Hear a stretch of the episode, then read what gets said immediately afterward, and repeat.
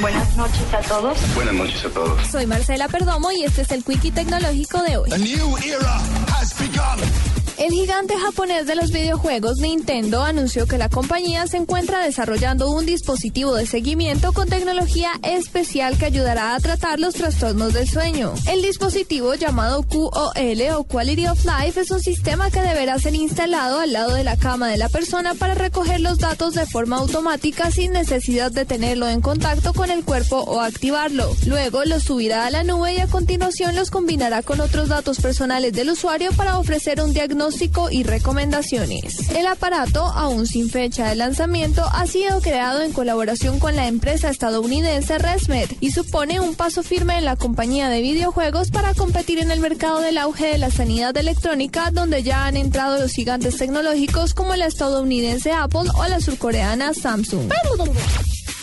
Colombia intentará que en el año 2020 la deforestación de la Amazonía quede erradicada por completo, para lo que promoverá un modelo de desarrollo sostenible y bajo en carbono para la región. Samsung Electronics anunció fuertes caídas de beneficios y ventas en el tercer trimestre en el que su smartphone Galaxy S5 recibió una tímida respuesta en un mercado cada vez más competitivo desde la entrada de los fabricantes chinos.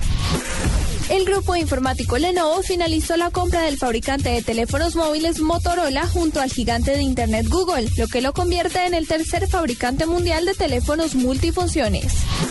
Para la nube, Marcela Perdomo, Blue Radio.